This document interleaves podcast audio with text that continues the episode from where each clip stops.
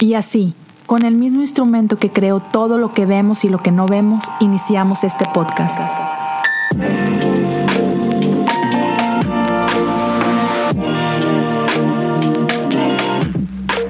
Bienvenidos a Cosas Comunes. Hey todos, gracias por acompañarme en un episodio más de Cosas Comunes. Y el día de hoy, como pueden verlo seguramente ya, e, es un episodio especial, es un episodio diferente. No siempre tengo alguien que me acompañe, pero hoy tengo el honor de tener a, un buen amigo acá conmigo desde la lejana y hermosa Colombia. Está aquí con nosotros mi buen Tomás Castaño, mejor conocido como Teo Cotidiana. Y si no lo has escuchado, bueno, es más, corrijo, porque seguramente tú que estás viendo esto o escuchando esto, también escuchas Armadillo y ya tuviste la fortuna de haberlo escuchado por allá en alguna ocasión. Así que, Tomás, brother, gracias por estar aquí conmigo. Bienvenido a tu casa. Un abrazo, un abrazo, Leo, un abrazo gigante, Leo. No se pierden de mucho si no me han escuchado. La voz sexy de los podcasts en América Latina es la de los mexicanos. La voz de ustedes es inmejorable. Entonces, uh, de vez en cuando yo digo alguna cosa que es medianamente interesante, pero ustedes tienen una voz brutal, así gordísima, que uno quiere escuchar, que es disfrutable. Entonces, no se pierden mucho. fíjate que eso es algo bien curioso porque eh, eh, el acento extranjero siempre es interesante para todo el mundo, ¿no? Recuerdo que alguna vez le preguntaban a, un francés, no me acuerdo si fue a Gerard Depardieu o alguien, un actor, ¿no? Y decía, hey, ¿por, qué viniste de ese lado? ¿Por qué te viniste a Hollywood a intentarlo acá, no? ¿Por qué, por qué no permanecer en Francia? Y ellos son así como que, mira, es que seamos honestos, en Francia soy un francés más aquí soy un semidios, ¿no? Con el acento, ¿no? Entonces, sí es chistoso, ¿no? Como para, por ejemplo, para nosotros, un, acento colombiano de papi, no sé, soy muy, muy bacano, muy, y, y, cuando empezamos a ver la, la historia de, de narcos y, y, sabes, Pablito y todo esto, y empieza todo el mundo a copiar las frases y, y, los modismos de ustedes y todo, ¿no? ¿Por qué? Porque es, es diferente y es atractivo, ¿no? Entonces, en qué bueno que evangélico, ajá en el mundo evangélico nos pasó lo mismo aquí. Todo el mundo quería hablar como Marcos Witt o como Har. Entonces, para orar en público, impostaban la voz. Entonces, todo el mundo quería sonar a artista mexicano. Es, es, como más espiritual. Sonar a mexicano como que lo une, lo, lo, junta, lo conecta uno a Dios más, más fácil. Hay más unción en ustedes los mexicanos. Eso sí, sí, sí estoy de acuerdo con eso.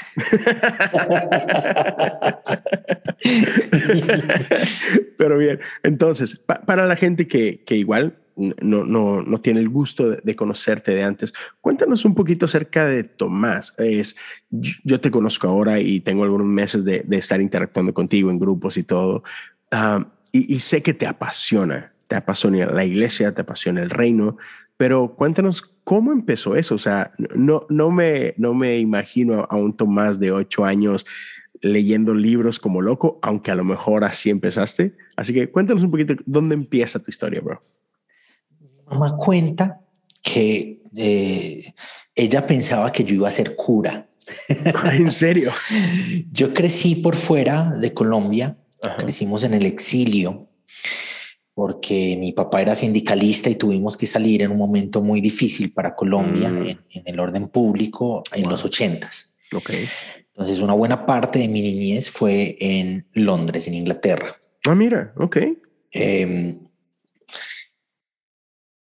los mejores colegios en Londres, cuenta mi mamá, están conectados con la fe, ¿cierto? están conectados con o el catolicismo o el anglicanismo. Totalmente. El lugar donde vivíamos, el mejor colegio al que podíamos acceder era católico. Y como parte de los requisitos estaba ser parte de la familia católica. Entonces, eh, no, solamente, no solamente decir que se es parte, sino pues pertenecer a una parroquia. Entonces mi mamá me llevaba de niño a la parroquia a eh, como parte de los, de los requisitos de la escuela. Claro. Entonces ahí es como mi recuerdo más antiguo de la fe. Mi mamá dice que yo era ah, muy consagrado, ¿no? Con el ritual de la iglesia. Cuenta que pues son, son iglesias antiguas, habían estos himnarios muy antiguos que la gente cogía para, para cantar en la iglesia y ella alguna vez se quiso robar alguno y que yo la regañé porque pues cómo va a robarle a la casa de Dios y toda esa vaina. cuando regresamos a Colombia, ¿no? En, un impulso de ellos, de, de, los papás, ¿no? de mi papá y de mi mamá, de volver a casa, volver a la familia, estar eh, cerca a... esa vaina de estar exiliado es, es, es, un, es, una herida emocional bien fuerte, ¿no? Sí, cómo no. Entonces, eh, en su impulso de volver, llegamos a Colombia, yo todavía estaba niño, tenía unos 8, 8 9 años, y me di cuenta que la tradición religiosa de la familia por parte de mi mamá era una tradición diferente, eran pentecostales. Eh, Muy parecidos. Ese fue un, un encuentro con el protestantismo desde las iglesias locales, desde el pentecostalismo. Y mi abuelo era pastor y había sido pastor en diferentes denominaciones cristianas, en diferentes pueblos. Esta era como la última iglesia a donde pertenecía. Luego me di cuenta pues que asistía a algunos servicios de esta iglesia, pero pastoreaba eh, paralelamente en otra iglesia, que una iglesia, un grupo familiar. Em, mi tía luego viene a ser la esposa del pastor, mi tío era pastor, em, y bueno, empieza todo un proceso de cercanía de otro mundo, es un mundo completamente diferente. Entonces, toda esta vaina del carisma y de las emociones, de, hice parte del mundo evangélico full. ¿No? Entonces crecí, no me gustaba la escuela de niños, yo siempre escuchaba los sermones, me, parecía que la escuela de los niños era sosa y siempre me quedaba a escuchar los sermones, siempre tuve sed por saber más, crecí con la imagen de mi abuelo, que eh, era un, campesino iletrado, ¿no? un mm. sembrador de árboles que, que nunca fue a una escuela pero que tenía una biblioteca gigante, ¿no? De libros que le iban regalando, misioneros, pastores, pues, libros que iba consiguiendo. Y que toda la tarde el hombre se sentaba a leer sus libros. Esa es la imagen con la que crecí de mi abuelo y de alguna manera eso se inyectó. Eso se, se, se, hizo par, se encarnó en lo que soy como persona, ¿no? Soy, fui por muchos años un lector, un, lector, a alguien con mucha sed por saber, por ir más allá. Hace más o menos tres años no leo mucho porque el trabajo, la familia, mi hijo, va bajándole a uno como el ritmo, pero hasta hace tres años fui un, lector muy, muy uh, sediento por conocer, por saber, por querer ir más allá crecí en la iglesia, hice parte del liderazgo, llegué a ser parte del liderazgo, en, ah, era el niño todero. Hacía parte de la música, hacía parte del grupo de oración, hacía parte del equipo que lideraba a los jóvenes, iba, visitaba a los muchachos, eh, era un barrio marginal, era un barrio, de la, cuando digo marginal me refiero a las márgenes de la ciudad, ¿no? Es un barrio de las afueras. Em, en una montaña, entonces caminábamos unas lomas gigantes para ir a visitar a los muchachos, para orar con ellos, para hablar con ellos. Eh, fui muy reconocido en la iglesia por ser el niño espiritual, el líder, el, toda esta vaina, y fui muy grato para la iglesia, la pastoreaban mis tíos, fui muy grato en esa época para la iglesia hasta que empecé a hacer preguntas y hasta que empecé a contestar preguntas de los muchachos de una forma diferente de la que ellos esperaban que... Fuera del libreto. Exacto. Entonces, eh, crecí en un ambiente donde, es, donde aparece Manny Montes y toda esta gente del reggaetón y empieza toda esta vaina de, en las iglesias conservadoras está bien o no está bien el género, se puede o no se puede escuchar, se puede o no se puede cantar. Y pues radicalmente en la iglesia donde crecí no se podía y punto. Y pues los muchachos venían a hacer preguntas al respecto y yo tenía otro punto de vista y ese otro punto de vista no acordaba con el discurso y ah, chocó, chocó mucho hay algún momento, la forma de vestir en esa época se pusieron muy de moda los pantalones botatubo y toda esta vaina.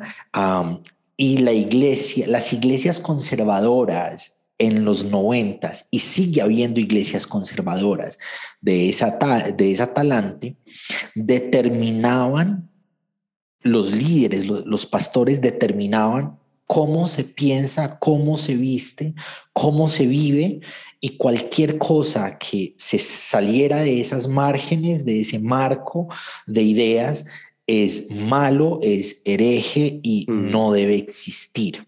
Mm. Y eso me pasó.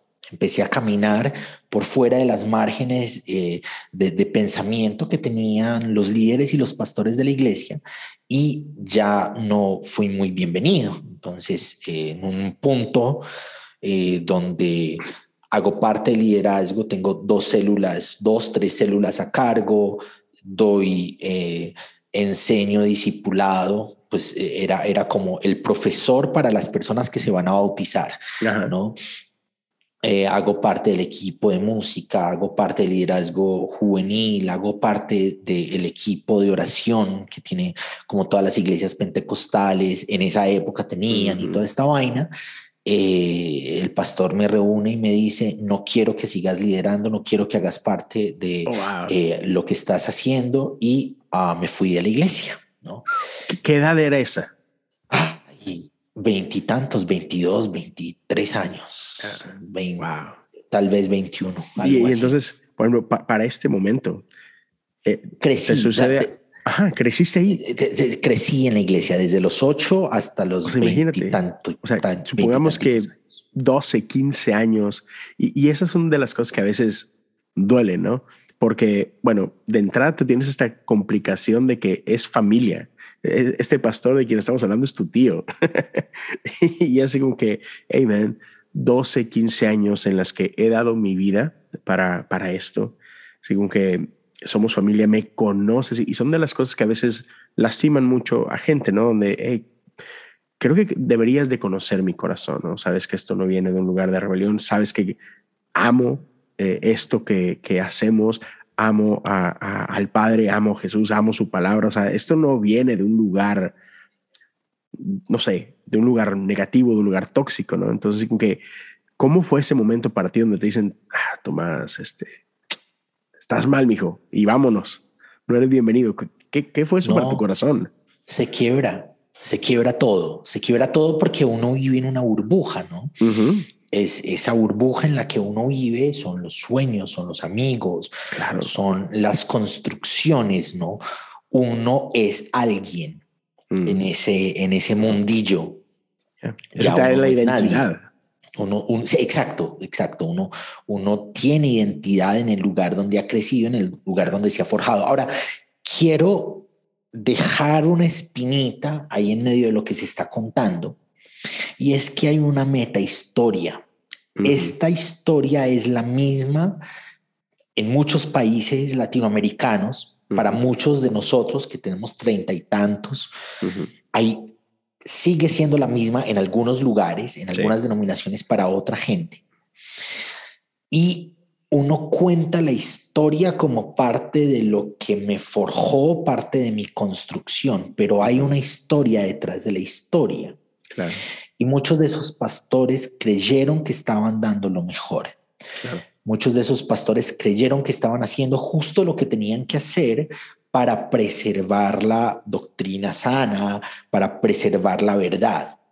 Claro, claro. Y lo hicieron porque detrás de ellos hubo otros que les enseñaron que eso era la verdad, que eso era pastorear y que eso era lo que había que hacer. Y hay todo un marco de experiencias históricas en las que, que dieron como resultado, que desembocaron en esas historias que quebraron corazones. Entonces, en últimas, no es culpa particular de, las, de los pastores y de los líderes que en quienes encontramos ese discurso que nos rompió el alma. Es una historia que los trasciende. Claro. Y yo logré notar eso muy, mucho tiempo después, ¿no? y, pero ellos no tienen la culpa. Hay una historia detrás de la historia. Y esto se debe hablar, se debe poner sobre la mesa, porque hacia adelante las comunidades cristianas en las que van a estar nuestros hijos, ¿no? las, las, vamos a construir nosotros. Nuestros discursos hoy van a aportar para que más adelante hayan comunidades que puedan ser saneadas de esa meta historia que generó discursos de juicio, de represión, de segregación, de separación, de uh, casi una, una, pedagogía tradicional, yo estoy bien, tú estás mal, yo estoy en lo correcto, tú estás en lo incorrecto. Uh, el por qué ponerlo sobre la mesa no parte de los odios, no parte del resentimiento, parte de la posibilidad de generar discursos hacia adelante, donde esos discursos que nos hicieron daño a nosotros no le hagan daño a otros muchachos que llegan a las iglesias, a nuestros propios hijos, a los hijos de nuestros hijos, hasta que ocurra lo que sea que vaya a ocurrir en el mundo, mientras siga existiendo iglesia, que nuestros discursos hoy, al ponerlos sobre la mesa, puedan ah, generar algo positivo para los discursos venideros de la iglesia. Es por eso que se pone sobre la mesa y es por eso que se habla de lo que nos ha ocurrido, que nos hizo daño. Ya, y puedo entender esto como que esto que me acabas de, de platicar, como que tomando esto en cuenta, tiene tanto sentido muchas de las cosas que te he escuchado hablar anteriormente o de las cosas que, que texteamos mucho. Y esto, ah, ya, tiene total sentido, ¿no? E, el por qué tú, como que por qué piensas lo que piensas de la iglesia, de los sistemas, de, del evangelio, etcétera, etcétera, ¿no? Porque, como ahorita hablabas de esto, eh, la importancia de ponerlo de la mesa es porque tenemos que entender que si no tenemos cuidado, nosotros podemos cometer el mismo error que antes, ¿no? Y, se va a ver diferente, pero podemos caer en lo mismo, ¿no? En lastimar a otros, en cerrarle la puerta a otros, en, en decir, no, es que es esto y no hay opción de más, cuando pues, no sé, quizás no. yeah, Siempre hay opción.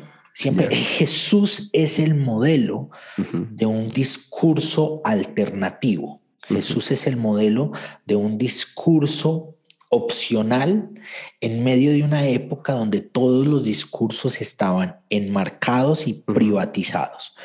Jesús es un discurso alternativo dentro de una época donde las religiones nominales, nominales ya tenían todo resuelto, conceptualmente resuelto, moralmente resuelto, ¿cierto? Hay unos que son aceptados, otros que son rechazados, punto. Eso es lo que dice la religión nominal. Y Jesús fue la alternativa eh, dejándose tocar por los intocables, los que tenían que estar separados, tocándolos y dejándose tocar por ellos, eh, invitando, incluyendo a los que se supone que culturalmente, tradicionalmente, en el discurso nominal debían estar por fuera. ¿no? Entonces, eh, el Evangelio, en esencia, es el discurso alternativo dentro de un contexto donde todos los discursos están resueltos y enmarcados. Sí, y, de hecho es, algo que me, encanta de viendo a Jesús, podemos ver que su, y sé que lo hemos, lo hemos hablado y quizás quienes nos estén escuchando lo has escuchado antes, pero Jesús siempre fue duro con un grupo muy particular. y, es bien interesante cómo Jesús nunca fue duro con el pecador, sino que siempre fue duro con el que se supone que debería de saber mejor. Es con este que, que se decía a sí mismo, no, es que yo, yo soy el que conozco el corazón de Dios, yo soy el que te puedo presentar a Dios.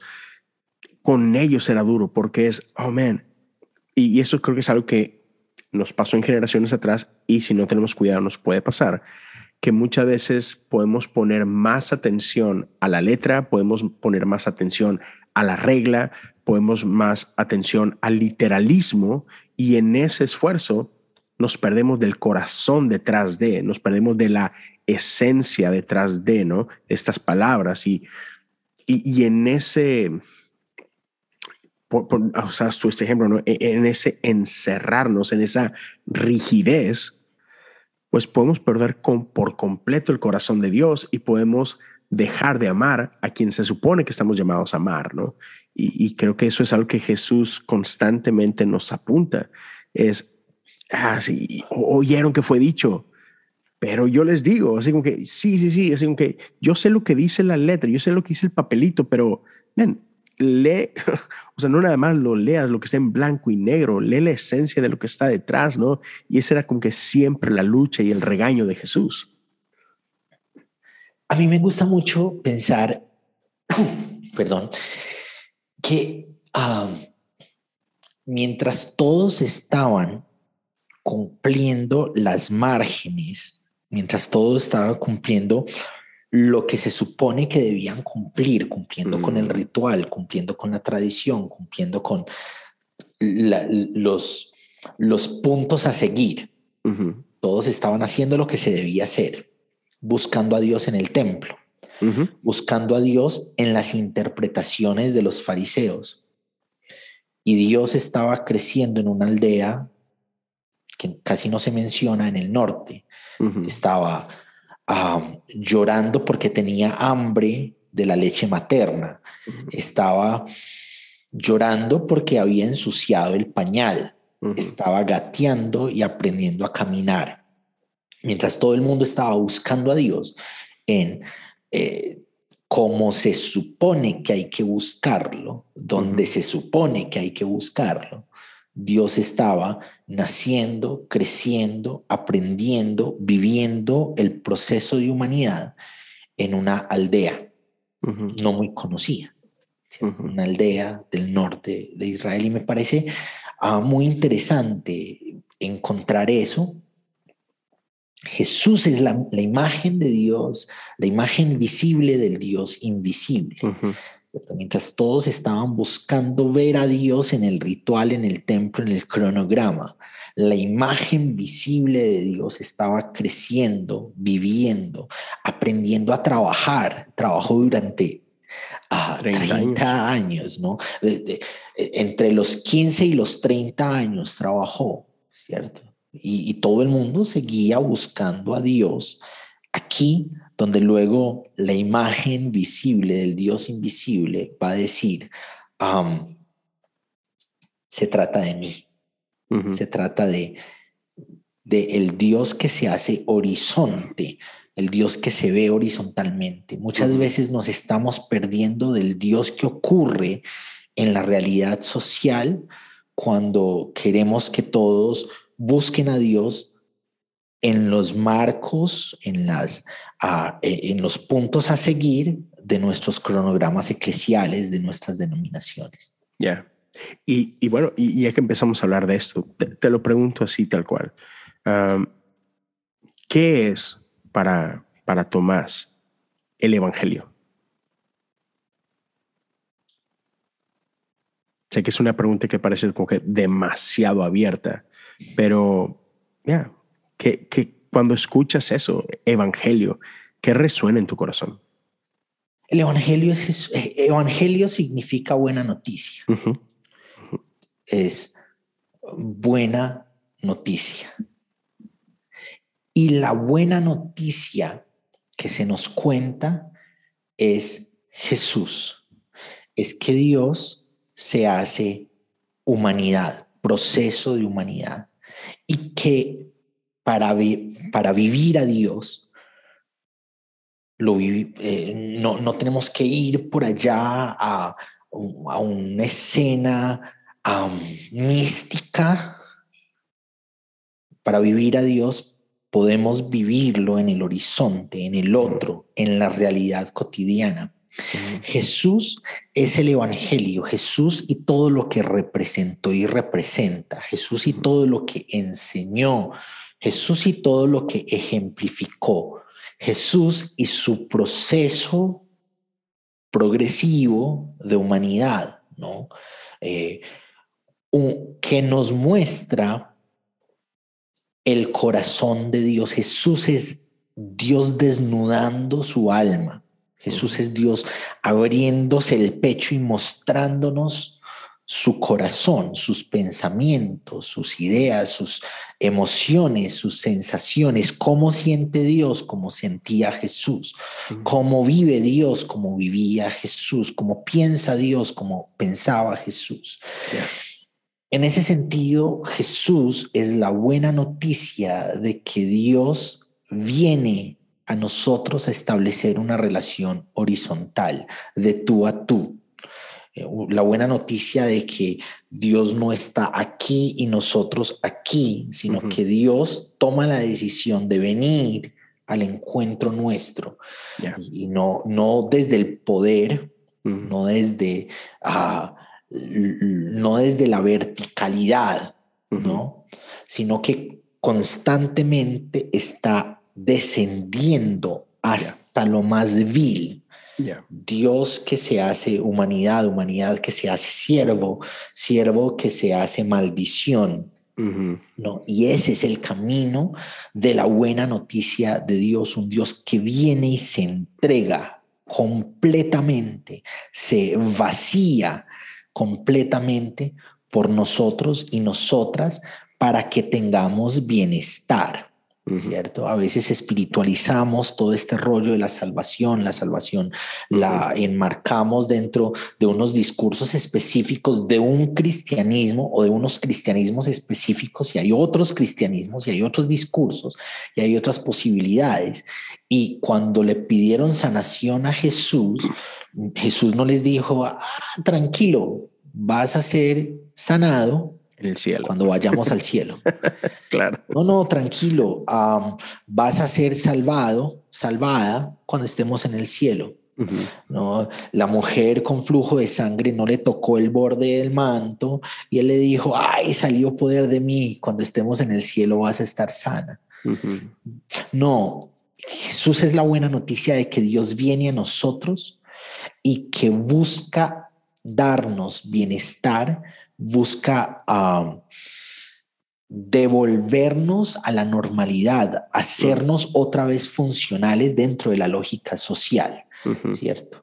El, problema con los enfermos es que están separados de la sociedad, no pueden vivir la normalidad. Y Jesús viene y los, los incluye, los involucra, los resta constituye dentro de la normalidad económica, emocional, familiar eh, en la que existían, ¿cierto? Entonces Jesús es la buena noticia de que Dios viene y busca darnos bienestar en todos los sentidos de la palabra, ¿no? Jesús es la buena noticia de que aunque hagamos lo peor, Dios nos perdona. Dios nos mira con perdón. Matamos al Hijo de Dios, matamos a Dios encarnado. Mm. Nuestros sistemas ah, de justicia llevaron a la cruz eh, y abrieron un proceso judicial en contra del inocente. Y el mm. inocente desde la cruz, con todo el dolor, porque le dolió, porque le desgarró la espalda, porque cada azote hizo que se tarjara la, eh, la carne con, con todo el dolor, con todo el sufrimiento desde la cruz. El gran inocente está diciendo, perdónalos.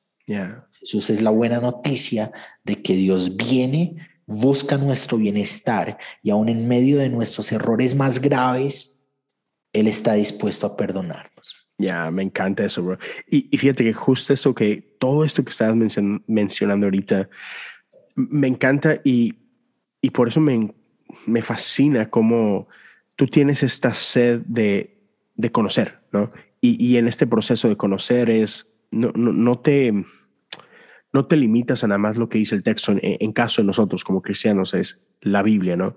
Porque muchas veces nos detenemos ahí, que dice la Biblia y pues, la Biblia informa a la Biblia, ¿no?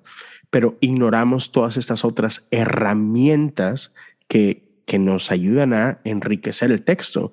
No, no, no, que el texto necesite ayuda, pero que a nosotros, que estamos separados dos mil años y en una cultura completamente diferente, no, nos informa y nos permite ver la belleza, porque hoy por hoy creo que es bien fácil que, que nos pase eso por encima de lo que decías, de que, de que Dios que estaba acá tomó la decisión de, de venir acá con nosotros, ¿no? Porque ignoramos que en el pasado, que, que en ese mundo, que, que, en ese contexto, los dioses estaban completamente separados de los, de los hombres y era el hombre el que tenía que hacer el esfuerzo de subir al Olimpo, ¿no? E, era el hombre el que tenía que pagar el precio, era el hombre quien tenía que hacer sacrificios y actos heroicos para siquiera merecer un, un, una vista de parte de los dioses, ¿no? Porque los dioses estaban enojados, ¿no?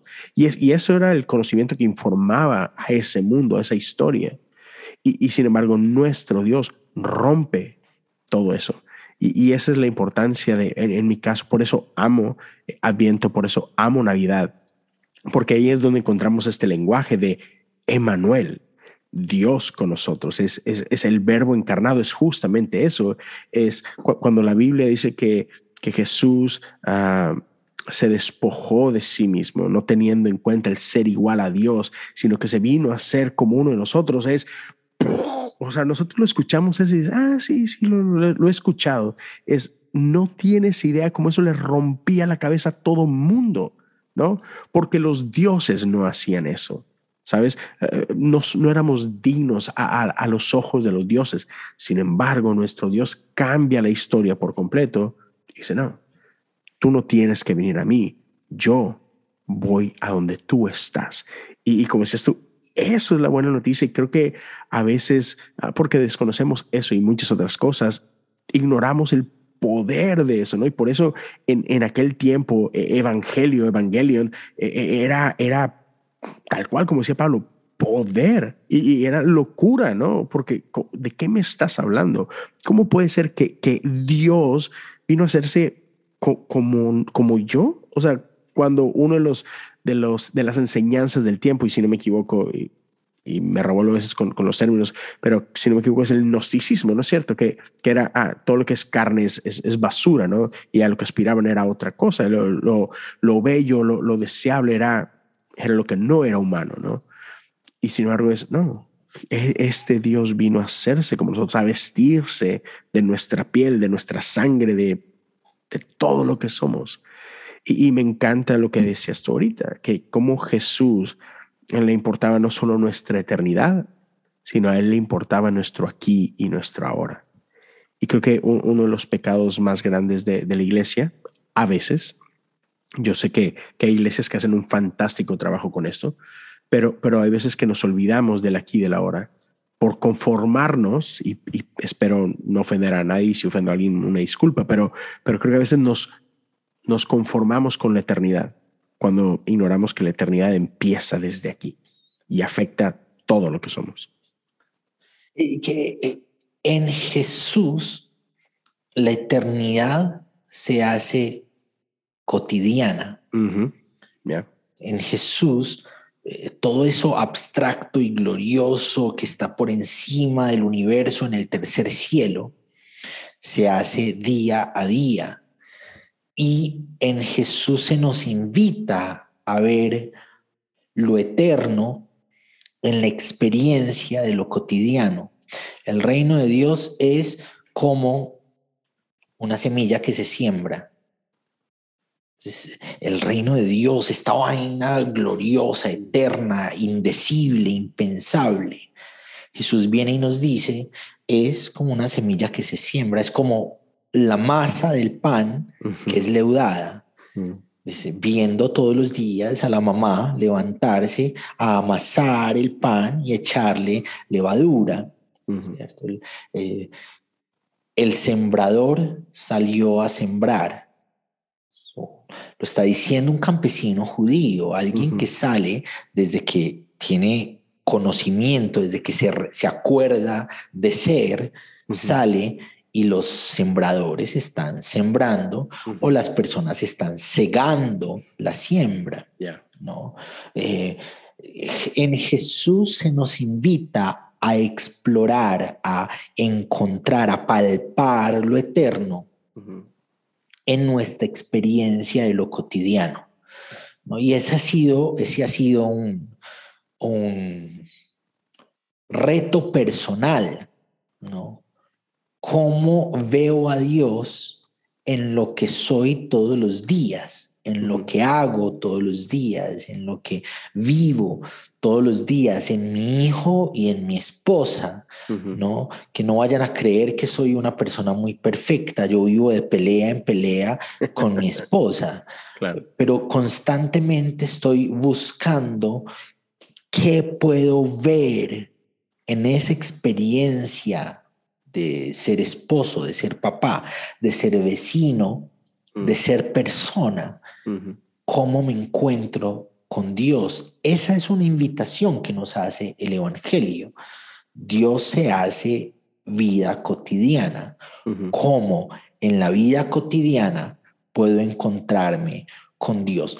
Yo crecí con toda esta vaina esta explosión del pentecostalismo ¿no? y de las experiencias extrasensoriales. Yo hice parte de ese mundo.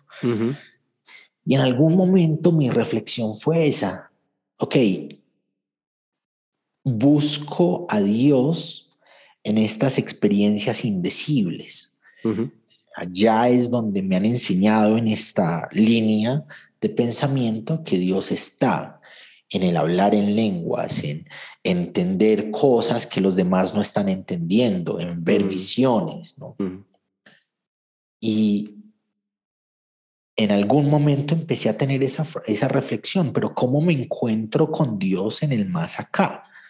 ¿Cómo me encuentro con lo divino en lo que vivo día a día como estudiante, como trabajador, cuando salgo y en algún momento un vientecito pasó y caí en la cuenta de ese vientecito que puede todos los días ocurrirme un vientecito, pero ese día me di cuenta, estoy vivo, estoy respirando, estoy existiendo, ¿no? ¿Cómo me encuentro con Dios en esas cosas sencillas de lo cotidiano, así como Jesús, que es Dios encarnado, nos enseñó a explorar lo divino en las imágenes con las que creció de campesinos que sembraban semillas, eh, de eh, mujeres que amasaban eh, el, pan.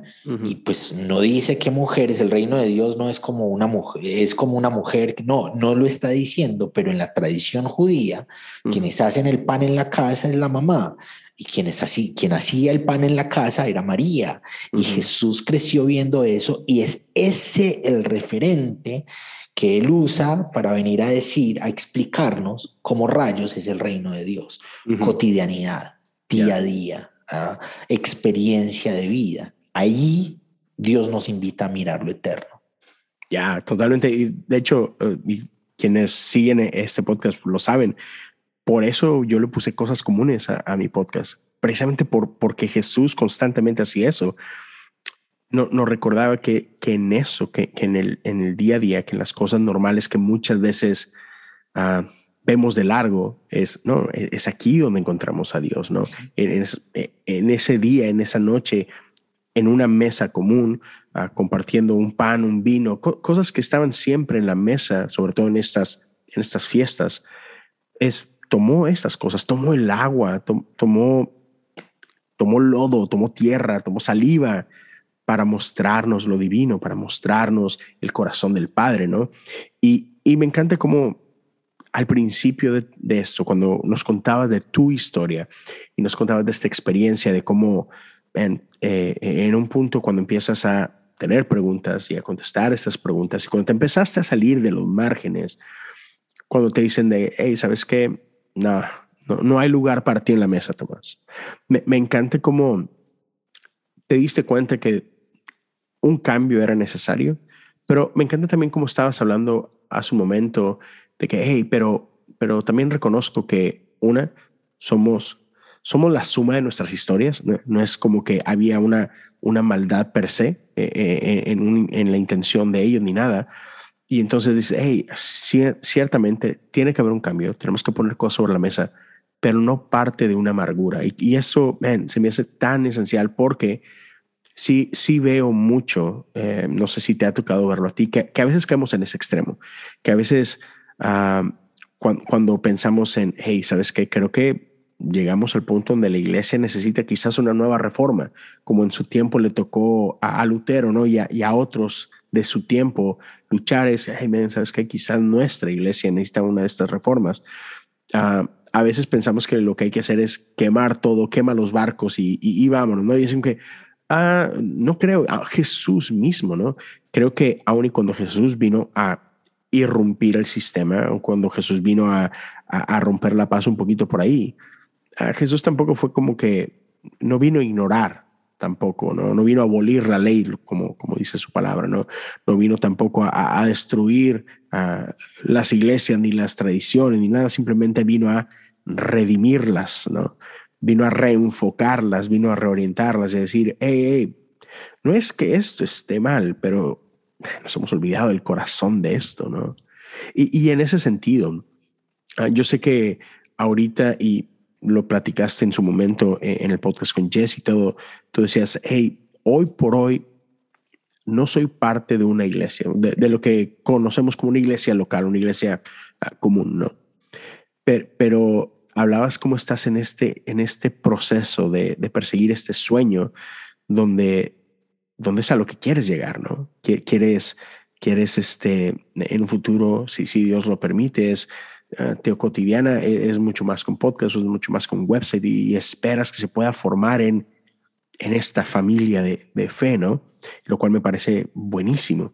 Y, y déjame preguntarte eh, eh, en ese sentido, ¿qué cosas crees tú que, que es importante que, que, la iglesia cotidiana de hoy uh, necesita examinar. Uh, otra vez, uh, reconociendo que no es que todo está mal y que no es que hay que romper el, el, el, muñeco ni nada, pero ¿qué cosas crees tú que son esenciales en la vida de la iglesia de hoy? Que hay que repensar, que hay que poner en la mesa y que hay que discutirlas y, ¿por qué no, atrevernos a hacer algo diferente? Necesitamos con urgencia volver a Jesús. No al Jesús del púlpito. He dicho en otras ocasiones, creo que hay una diferencia, una brecha gigante entre el Jesús de nuestras iglesias y el Jesús del Evangelio. Creo que es importante asumir ah, el reto, la carrera, de forma visceral, de forma ah, radical, volver al Jesús del Evangelio. Mm. No. Y no es fácil, porque se nos ha dado un marco ideológico dentro del cual se nos ha dicho, aquí adentro es cómo y dónde se piensa a Jesús. Mm. Y a veces para encontrarnos con el Jesús del Evangelio necesitamos salir de esos marcos ideológicos donde nos han dicho es aquí adentro dónde y cómo hay que pensar a Jesús.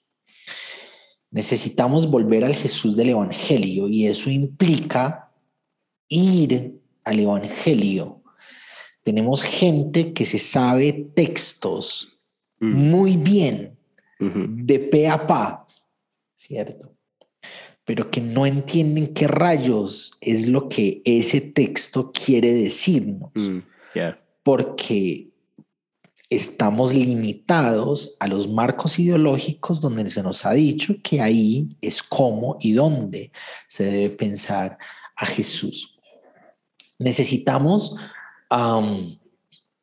eh, yo creo que eso es lo esencial. Eso es lo esencial para la iglesia, volver al Jesús del Evangelio.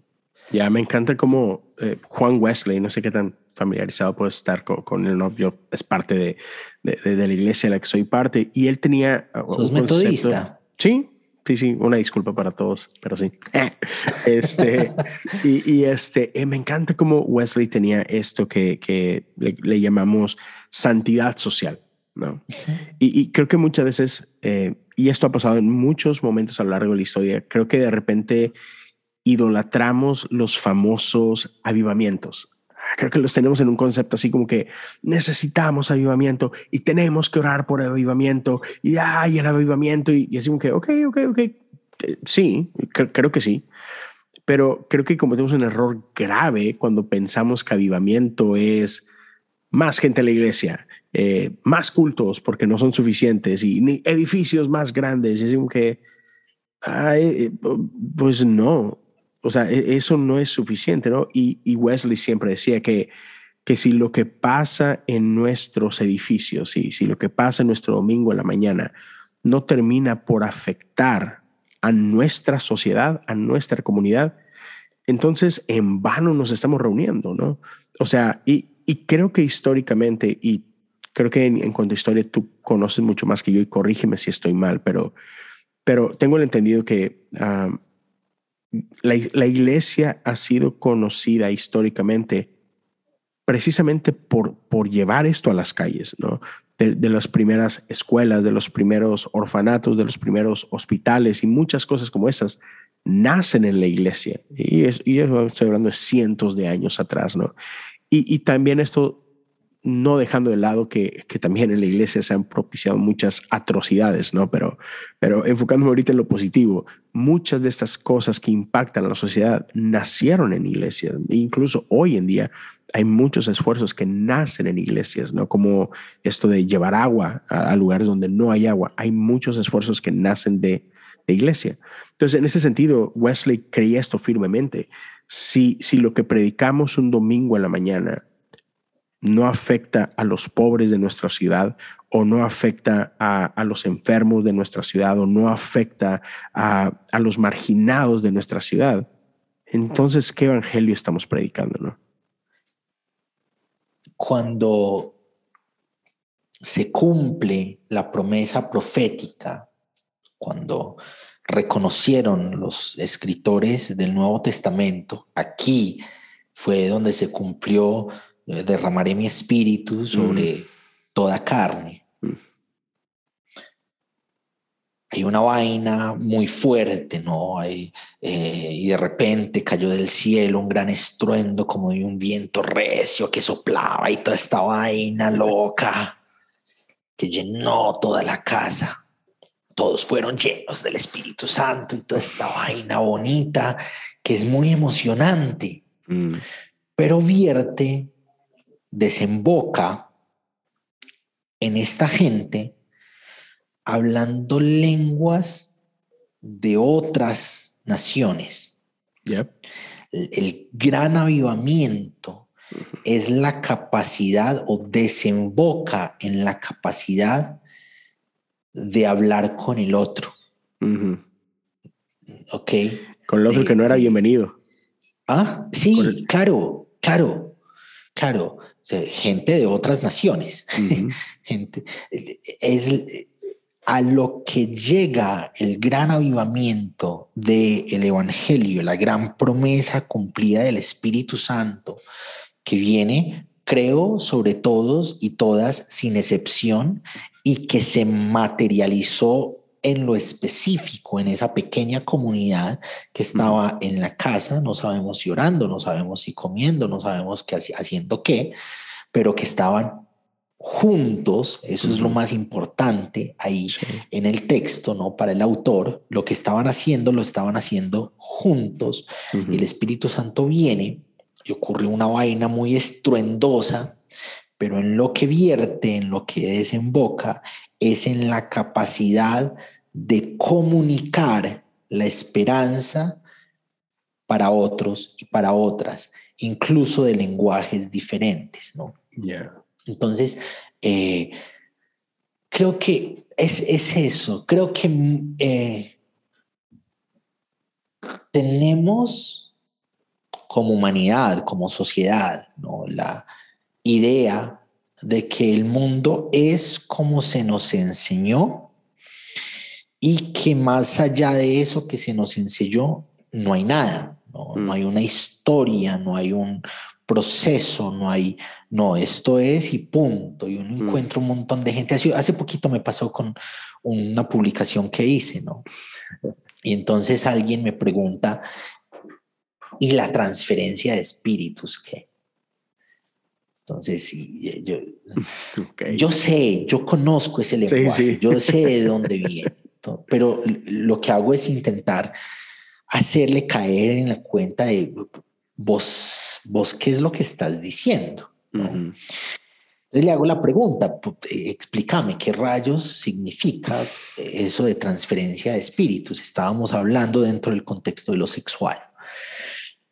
Entonces ella me dice, sí, es que cuando hay sexo, el espíritu tuyo se pega al de ella y el de ella se pega. Ah, bueno, entonces me estás diciendo que un fragmento de mi espíritu se queda con la persona con la que tuve sexo y un fragmento del espíritu de ella se queda conmigo. Entonces me dice, no, no, eso no es lo que... Entonces, ¿qué estás? Y cae en la cuenta y me dice, bueno, no, eso es lo que me han enseñado siempre.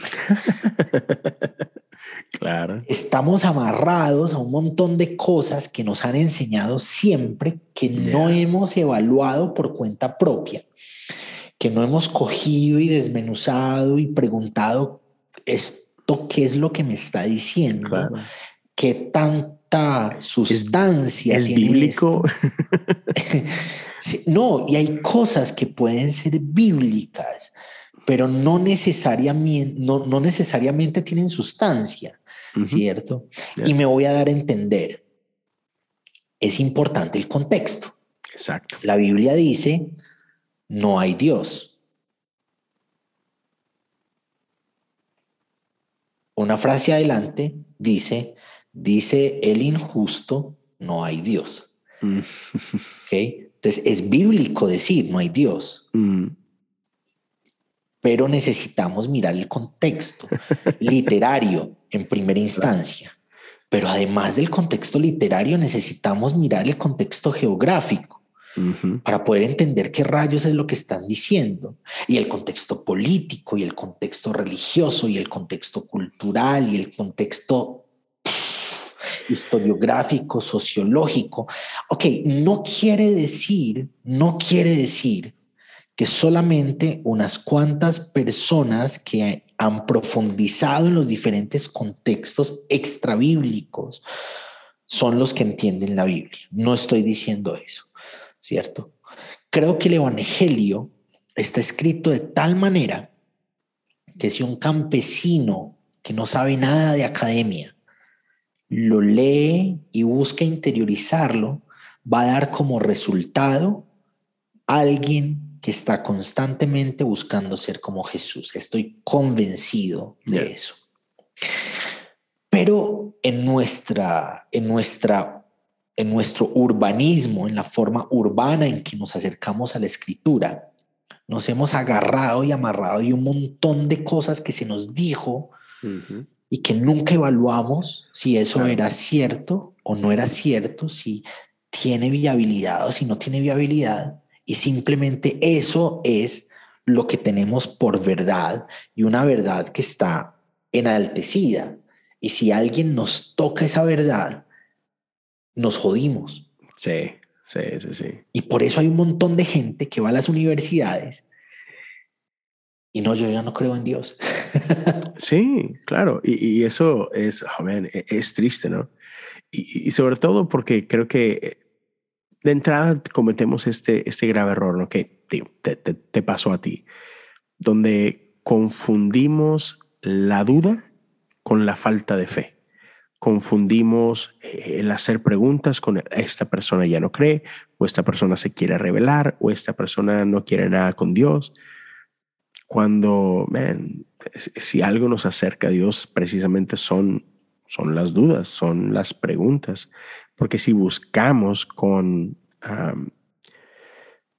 ¿cómo, digo esta frase? cuando buscamos genuinamente, vas a terminar encontrando a Dios. Pero, pero tenemos miedo, tenemos miedo de, que se desafíen cosas, tenemos miedo de, lo que no conocemos y, y, tanto, ¿no? Y algo que a mí me parece mucho, muy triste es que vemos crecer como algo malo. Y, cuando digo crecer, me refiero a, esto, a estirar nuestra fe y todo, ¿no? Una de mis grandes ah, luchas con amigos de la infancia es que, no sé, en los últimos 12 años, 13 años, y coincido un poquito que es cuando me vine a vivir a los Estados Unidos y empecé a, pues, expandir mi, mi lectura y, y, ah, me, me, fui expuesto a otras doctrinas y teologías y formas de pensar, etcétera. Y de repente para muchos amigos era, ah, te agringaste. Y, esa es la respuesta, ¿no? Ah, no, ¿cómo puedes creer eso ahora? Te agringaste. Y es, no, man, pero creo que es triste si, si seguimos creyendo exactamente lo mismo que creíamos cuando íbamos a la escuelita dominical a los seis años y ahí se quedó nuestra fe. Uy, man, qué desperdicio. Este, así como que, por, porque, porque si eso pasara a un ser humano normal eh, afuera, ¿Sabes? Si, si un niño nunca pasa de primer año primaria, decimos algo está mal con este niño, ¿no? Pero, pero en la iglesia no. Mantente con lo que te enseñamos. Y, y, perdón, sé que esto se va a escuchar bastante cruel, pero nos quedamos con, los, con lo que nos enseñó la hermana Rosita e, en la escuelita dominical a los 10 años y, y, hasta ahí, ¿no? Como si la hermana Rosita tenía todo el conocimiento necesario para nuestra fe, ¿no? Y es como que, ven, seguiste creciendo, era importante seguir leyendo y leer otras cosas y, ver qué es lo que otros han pensado antes de nosotros. Así como que caminamos sobre, sobre hombros de, santos que han, ven, que han sufrido tanto para que tengamos todo lo que tenemos hoy, ¿no? Eh, tanto libro, tanta gente que ha pensado y, sangrado y, y, dejado todo ahí, ¿no?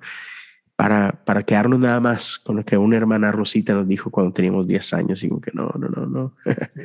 para la iglesia, para, para el momento, en nuestros contextos urbanos, no en todos los contextos, porque otros viven otras realidades, pero para el momento urbano en el que nosotros vivimos es irresponsable no buscar saber en qué rayos creemos.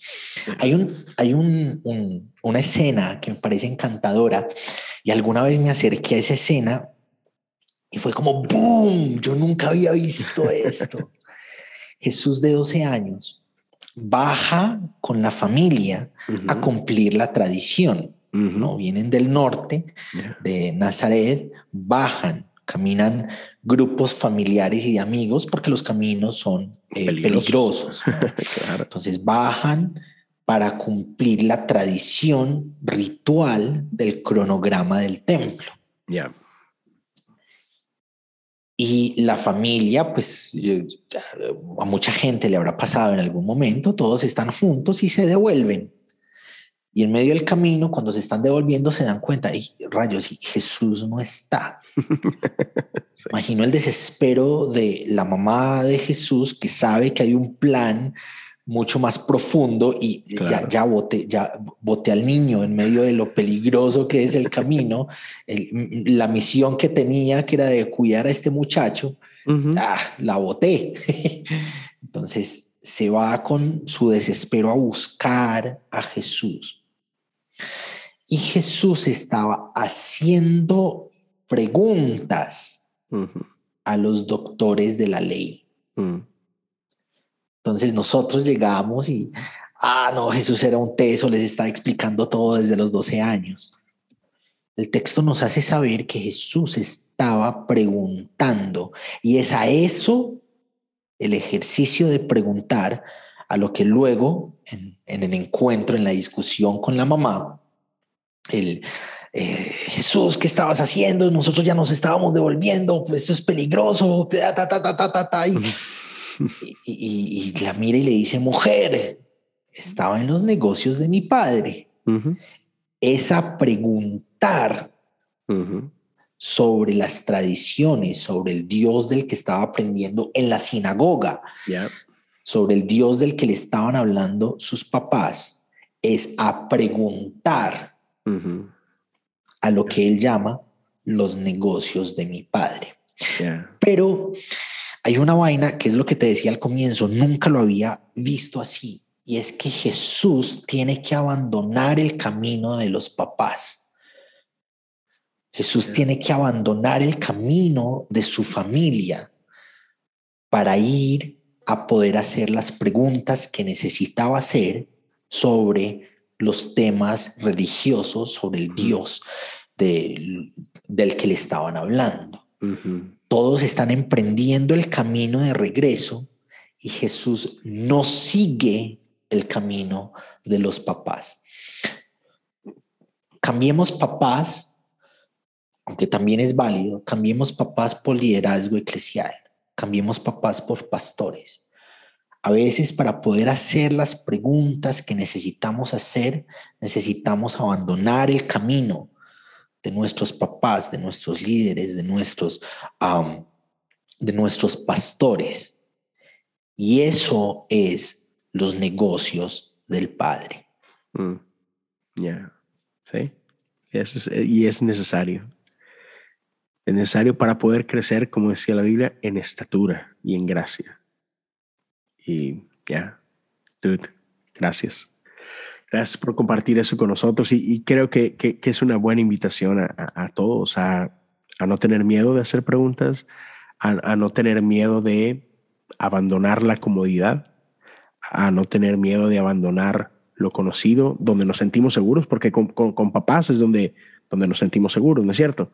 Lo que dices tú, el camino es peligroso y, y necesitamos de esta compañía y es, a veces importante, necesario el, eh, el, abandonar un poquito esa comodidad y esa seguridad para poder crecer. Y, y creo que eso, eh, eso, es muy necesario, pero, pero sobre todo eh, esta invitación a la, que, a, la que nos has llevado el día de hoy, ¿no? De, de regresar a Jesús, de regresar a... Que, para nosotros sea importante lo que para Jesús era importante. Bueno, no, no era, es, sigue siendo importante para Jesús, ¿no? Eh, entonces, creo que eso es, eso es muy importante para, para todos los que hacemos iglesia, en cualquier condición, ¿no? Para quienes somos pastores, para quienes somos maestros, para quienes somos parte de una comunidad de iglesia, por, porque esto es de todos, ¿no es cierto? El reino de los cielos no es de los líderes, el reino de los cielos no es de los, de los pastores o de los académicos, el reino de los cielos es de, de la gente, es de todos nosotros, ¿no? somos todos los que hacemos esto, que, que es reino. Y, y amén. Gracias por recordarnos eso. Yo sé que yo sé que Teo Cotidiana está en esta misión. Yo sé que Teo Cotidiana está en la, en la misión de, de rescatar esto o de no olvidarnos de esto, ¿no? Entonces, gracias por tu trabajo, gracias por lo que haces, porque a, pesar de, del hate eh, en, redes sociales, eh, eres paciente y tratas de ser paciente y tratas de, de responder con amabilidad. Y, y, eso es algo que, que, he notado que rara vez te he visto, si es que alguna vez te he visto, con que responder mal, ¿no? Siempre así que muy, muy, muy apacible, muy, oh, ok, te, entiendo, pero y, y, se la volteas y, y invitas a la gente a, reflexionar, a ver las cosas de un ángulo diferente y aprecio mucho eso, bro. Este, sé, sé que el camino es largo todavía, pero en verdad aprecio todo el esfuerzo que haces, que, sé que no es sencillo. Tienes tu trabajo, tienes una familia y sin embargo sé que le dedicas horas y horas y horas en, en tratar de producir uh, recursos y ya videos y, y, texto y todo para, para que la gente pueda empaparse más de esto y no quería desaprovechar la oportunidad para decirte gracias por eso. Gracias, Leo. Gracias por esta invitación, por esta ventana. Gracias por conversar. Creo que es, es una virtud que en nuestros cristianismos, porque son plurales, no hay un solo cristianismo, hay cristianismos. Nos, se nos ha hecho más fácil atrincherarnos en nuestras ideas y culpar al otro de hijo del diablo, culpar al otro de hereje, culpar al señalar al otro de el que está sembrando la falsedad. Y nosotros somos guardianes, yo soy guardián de la verdad, pero el otro es el que la está destrozando, ¿no? Y se nos ha olvidado juntarnos a conversar, que eh, en momentos de mucha, mucha desunión de la iglesia fundante, eh, en algún momento se sentaron a conversar y dice el texto, el Espíritu Santo y nosotros hemos decidido que mm. eh, a veces hace falta podernos juntar a conversar nuestras ideas. Siempre tengo esta idea de que a Jesús lo podemos ver, a Dios lo podemos ver con, lo podemos ver mejor cuando lo miramos con el otro, cuando lo miramos desde el otro, ¿no? Ya sabemos cómo es mi perspectiva de lo divino. Cuando logro entender la perspectiva del otro, de lo divino, tengo más elementos para mirarlo. Entonces, gracias por invitarme a eso, a conversar, a compartir ideas. gusto, amigo. Y, para gente que, que quiera encontrar de lo que estás haciendo, que quiere encontrar el podcast, que quiere encontrar la página, ¿dónde te pueden buscar? Es muy fácil, Teo Cotidiana. En Facebook, Teo Cotidiana. En Instagram, Teo Cotidiana. En Twitter, Teo Cotidiana. Tenemos una revista que la, hemos, la tenemos como teocotidiana.com. Está un poquitico descuidada, pero porque quiero enfatizar lo que estamos haciendo con el podcast y YouTube y más adelante poder darle vuelo a cada uno de los elementos ah, de, de Teo Cotidiana. El podcast se llama, ese cambia un poquito de nombre, el podcast de Teo Cotidiana. Entonces es muy fácil encontrar lo que estamos haciendo. Y en YouTube igual, el, el canal es simplemente Teo Cotidiana. Teo Cotidiana, sí. así que amigos, chequenlo. Tomás, muchas gracias, bro, por, por darte la vuelta por acá. Gracias a todos los que nos acompañaron durante estos minutos. Este, gracias por, por su tiempo. Lo, saben que, que es, es, es un honor para nosotros eh, el poder contar con sus oídos o, con sus ojos si estás viendo esto en YouTube. Ah, gracias por estar hasta acá. Si esto fue de bendición para ti, te, animamos a, compartirlo. Si tú crees que, que lo que Tomás está haciendo ah, puede bendecir a alguno de tus amigos, a, algún familiar, por favor, no dudes en compartir su canal, no dudes en compartir su página, ah, no dudes en compartir episodios de, su podcast, de este podcast, lo, lo que sea es es la manera en la que esto puede llegar a, más oídos, a más ojos. Entonces, es algo que agradecemos profundamente. Si estás viendo esto en YouTube, ya lo sabes, suscríbete al canal, suscríbete al canal de Teo Cotidiana. Si, si estás viendo, perdón, si estás escuchando esto en Spotify, Apple Podcasts o alguien de repente me dijo, hey, yo te escucho en Amazon Music. Y dije, ah, vale, no sabía. Entonces, eh, en la plataforma que sea que lo estás haciendo, te invitamos a que te suscribas a, los podcasts, a que dejes por ahí un review. Hay, por ejemplo, ya Spotify se unió en eso de, poder darle algunas estrellas por ahí. Te invitamos a hacer esto, dejar un review, todo. esto otra vez simplemente permite que otros descubran lo que estamos haciendo. Entonces, una vez más, gracias por ello. Teo, ¿ustedes tienen Patreon? Vamos a tener ah, más temprano que tarde, pero todavía uno ya he estado explorando la página.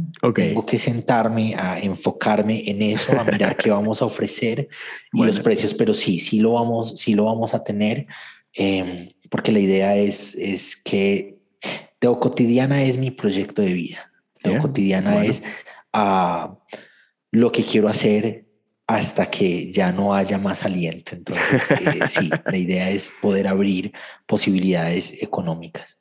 Entonces estén pendientes de eso, síganlo para que cuando así sea puedan apoyar. Ya saben, en mi caso, pueden ir a patreon.com diagonal cosas comunes y puedes apoyar desde un dólar al mes por el tiempo que así lo desees. Cada contribución, créanme que hace un montón de diferencia. Entonces, una vez más, gracias por acompañarnos y nos vemos y nos escuchamos en el próximo episodio. Dios los bendiga. Thank you.